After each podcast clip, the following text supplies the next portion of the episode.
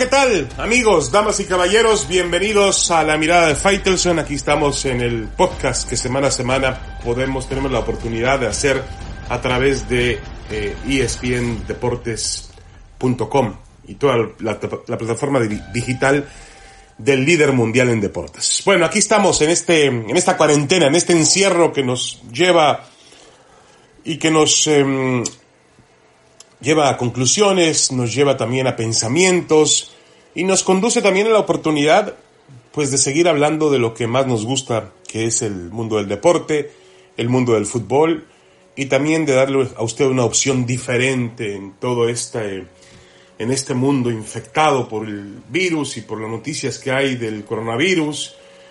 Eh, hablar de deportes es una, una bendición y tratamos de hacerlo pues de la manera más eh, efusiva y completa, objetiva, si usted quiere que se pueda. Bueno, en el fútbol mexicano, como en todas las ligas del mundo, están luchando contra el tiempo. Lo único que aparentemente, hablando de México, la Liga MX, lo único que se puede salvar del actual torneo es una liguilla. Una liguilla de 8 o incluso ampliada a 10 equipos a jugarse en el verano. Esa es la solución que hoy aparece en la mesa de los dueños de clubes del fútbol mexicano. El problema aquí es que el tiempo le gana el tiempo. Lo que hoy es una alternativa, mañana promete no serlo más. Se nos ha ido marzo y para efectos del fútbol, abril también. Mayo luce tan lejano como tan cercano y no garantiza absolutamente nada. La realidad es que el fútbol mexicano, al igual que otras ligas del mundo, no sabe cuándo volverá y no sabe tampoco cómo y si volverá para esta temporada. Nada, no sabemos nada, me dijo un dueño de un, de un club de fútbol mexicano al cual eh, o a quien respetaré su deseo de anonimato. De lo que sí están conscientes los dueños es que el día en que vuelva a rodar el balón en México será bajo toda la garantía sanitaria para el espectador. Es decir, no están pensando volver en partes, por ahí se hablaba de volver sin estadios, eh, sin, sin, personas en las tribunas, eh, volver parcialmente, no. Se va a volver el día en que las autoridades lo garanticen y se pueda garantizar eh, todo ello a los aficionados al fútbol. En el chat hay un, hay un, un WhatsApp de los dueños de clubes del fútbol mexicano hay varias ideas que se han quedado con dos rayitas, es decir, lo leímos, pero no sabemos, parece decir la, la expresión sobre este tema. Los dirigentes han tenido, han entendido que la siguiente fecha es el mes de mayo, pero que de acuerdo con la previsión de los expertos en materia de salud, es poco probable que el fútbol regrese en esas fechas. Junio, junio es una posibilidad, aunque la mayor parte de los especialistas creen que será más seguro hacerlo durante el mes de julio. El fútbol mexicano apunta a volver en el verano, sea en junio o en julio. Esa es la fecha que tiene prevista hoy. Ante ello, los dueños del club están recogiendo y estudiando diferentes opciones para resolver este enigma del torneo. Y hay, hay tres propuestas claras sobre la mesa. Vamos a analizarlas con ustedes. Número uno, reiniciar la liga con una liguilla de ocho equipos para encontrar un campeón. Es decir, los ocho que en este momento están al frente de la tabla general del fútbol mexicano, encabezados por Cruz Azul, clasifican una liguilla y como se juega siempre, a ida y vuelta, eh, y obviamente con eh, juegos a matar o morir, eliminatoria directa. Esa es una opción.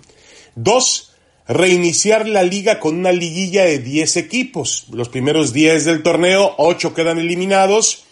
Con eso amplías la liguilla, lo cual le da una condición diferente en el tema económico. Recuerden que muchos clubes recuperan y también las televisoras recuperan eh, dinero o economía basados en la liguilla, que es los partidos donde se acumula la mayor cantidad de rating, hay más patrocinadores. Entonces sería una liguilla un poco más larga de 10 equipos. Y la tercera opción es la que nadie quiere, por supuesto, es cancelar el torneo y concentrarse en el inicio de la apertura 2020 para el mes de julio. Lo que parece inminente es que el torneo regular mexicano ha sido cancelado ya, se los puedo adelantar. No habrá más torneo regular. Se trata de salvar una liguilla que puede ser de 8 o de 10 equipos y que la siguiente decisión sería olvidarse del campeonato actual, actual y enfocarse en la apertura 2020. Los dirigentes están peleando por salvar la liguilla, porque en la liguilla, yo insisto, se concentra una parte económica fundamental que tiene el fútbol de México. Y por otra parte también habrá que apuntar que será sea una liguilla, cuando se vuelva con una liguilla de 8 o 10 equipos, si es que se vuelve, pues será un torneo completamente diferente, porque es un torneo contagiado ya por el virus. Puede pasar, sobrevivir a esta época de, contingencia, pero no será nunca el mismo torneo, las mismas condiciones. Hay que ver en qué tipo de situación física y mental regresan los futbolistas para poder estar en el campo de juego. Eso le da otra dimensión a la temporada. La temporada como ustedes la conocieron, olvídense de ella. Simple y sencillamente. En México, la conclusión es, vamos a ir a una pequeña pausa en el podcast de la mirada de Faitelson y vamos a regresar con más temas, pero en México la conclusión es que hay que salvar la liguilla. Intentan salvar una liguilla. Si no pueden salvar la liguilla, el siguiente anuncio será que el torneo se anula, se cancela y pasamos a otra cosa.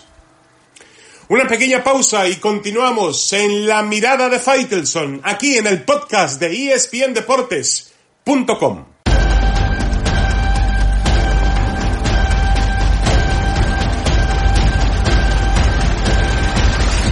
Estamos de regreso en la mirada de Faitelson a través de el podcast en espndeportes.com.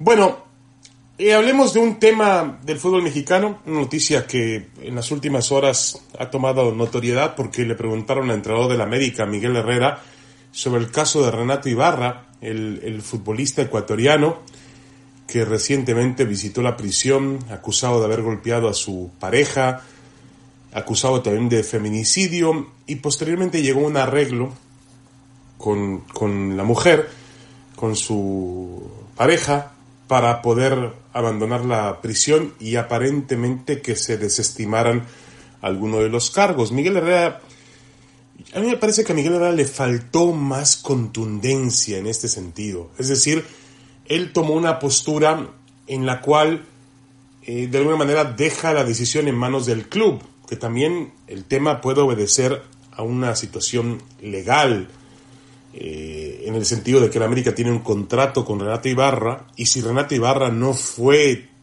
declarado culpable por la justicia, pues él puede argumentar que le están lo están despidiendo de manera injustificada. Yo creo que todo ese, el asunto se ha enredado ahí. Pero yo también creo que se trata de que la América haga exactamente lo que la justicia, por una razón u otra, no pudo o no se atrevió a hacer. Renato Ibarra es cualquier cosa menos un inocente. No merece para mí volverse a poner nunca más la camiseta del América.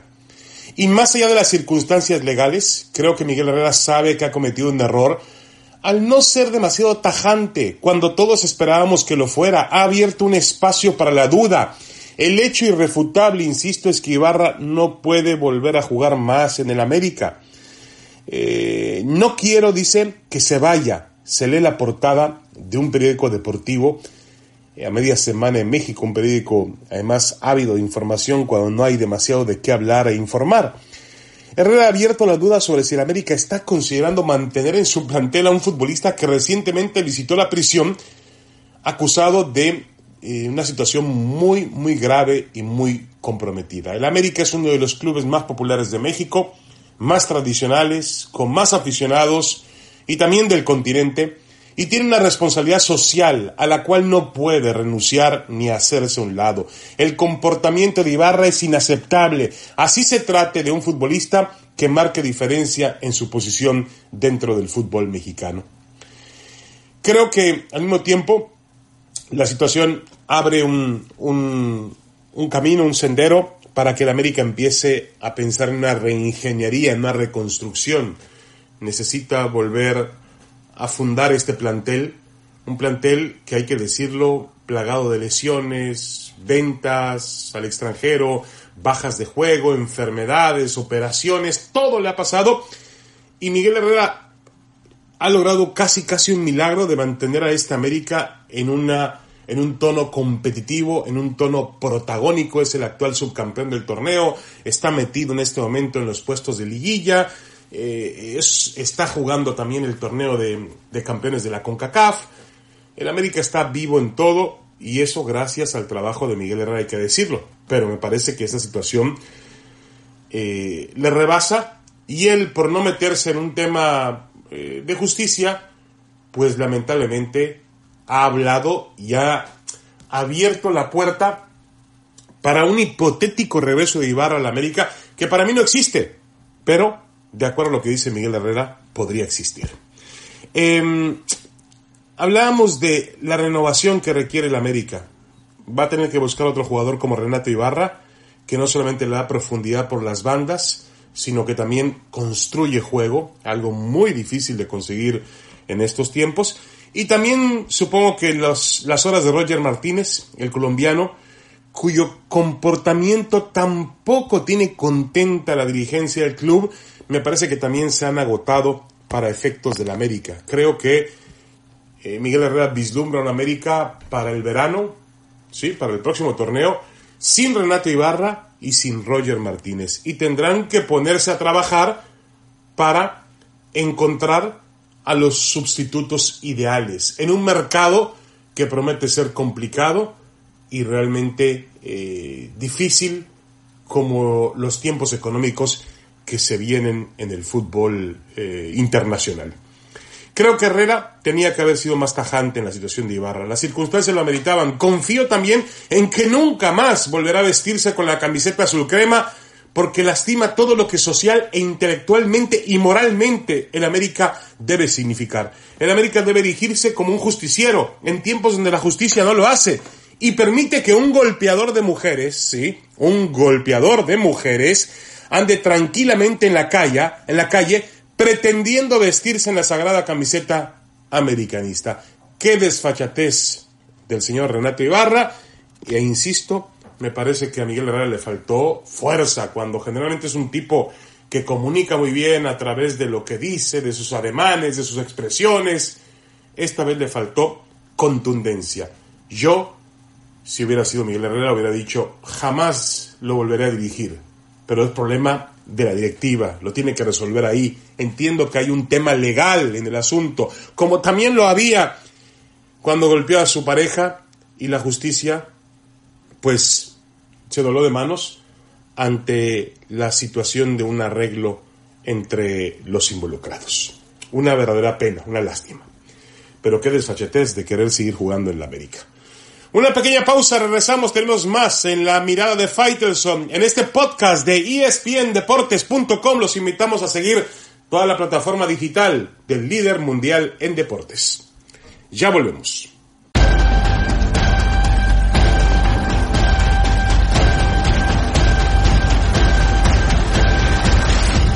Regresamos a la mirada de Faitelson en este podcast de espndeportes.com.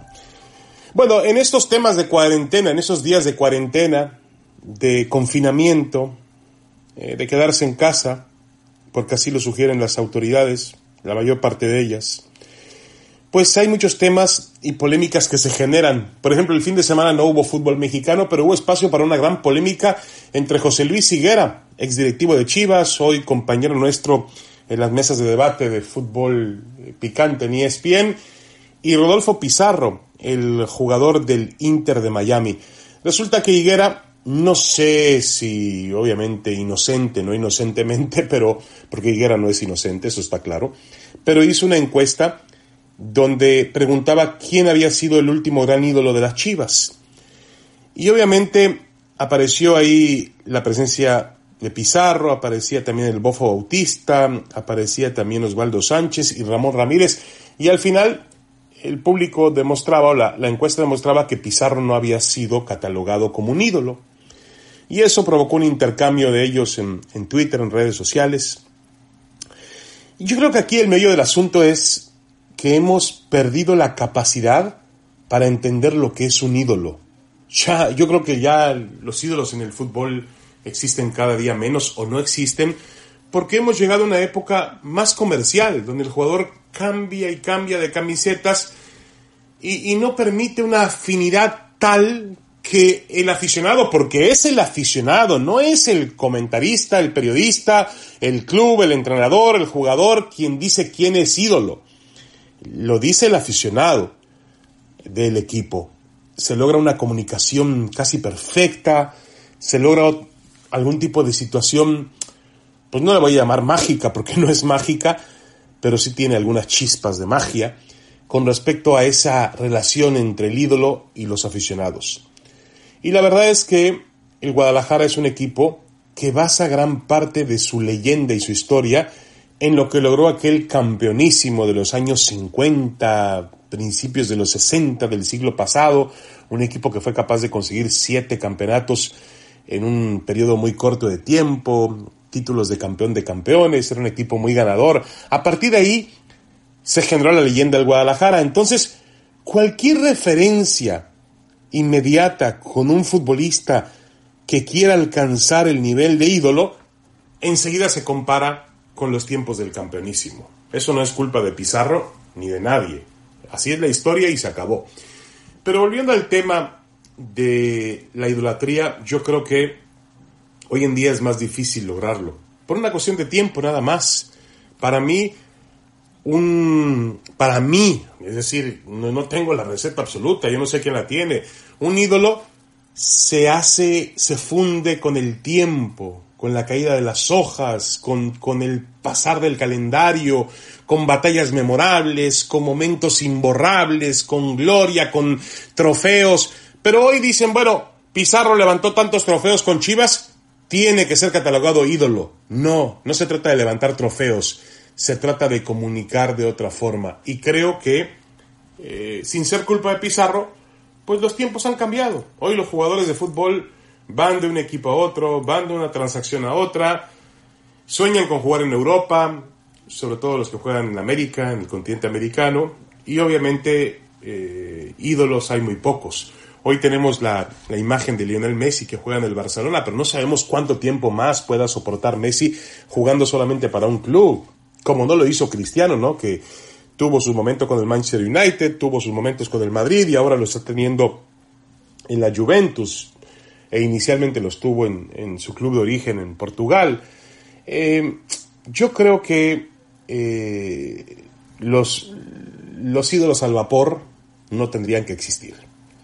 Tendríamos que ser un poco más exigentes al momento de catalogar un ídolo, porque si no estamos lastimando la historia misma del club.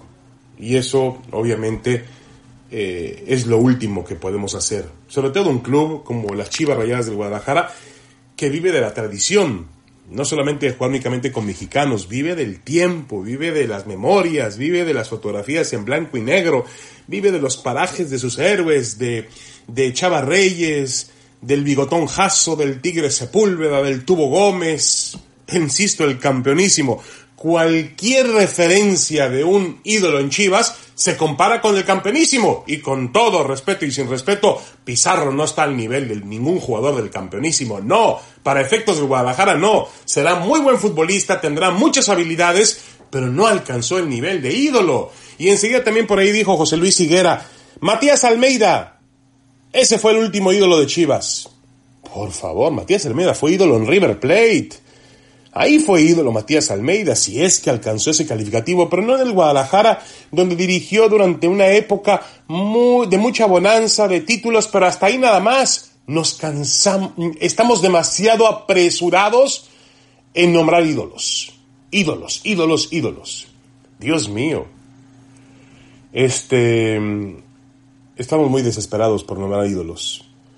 Y el último pueblo, ya me voy a ahora me voy a ver muy filosófico y también muy en, una cuestión religiosa que me puede llevar a una polémica, pero el último pueblo que eh, se empeñó en tener ídolos terminó atorado 40 años en el desierto, esperando que la maná cayera del cielo. Discúlpeme usted, ahora hasta profeta soy. Bueno, es lo que hace, es lo que genera estos, estos días, estos tiempos de, de confinamiento. de cuarentena. Bueno, el caso es que ídolos, ídolos para mí no existen más en el fútbol. Un abrazo, saludos para todos en espndeportes.com. Este es el podcast La Mirada de Faitelson. Los esperamos la próxima semana.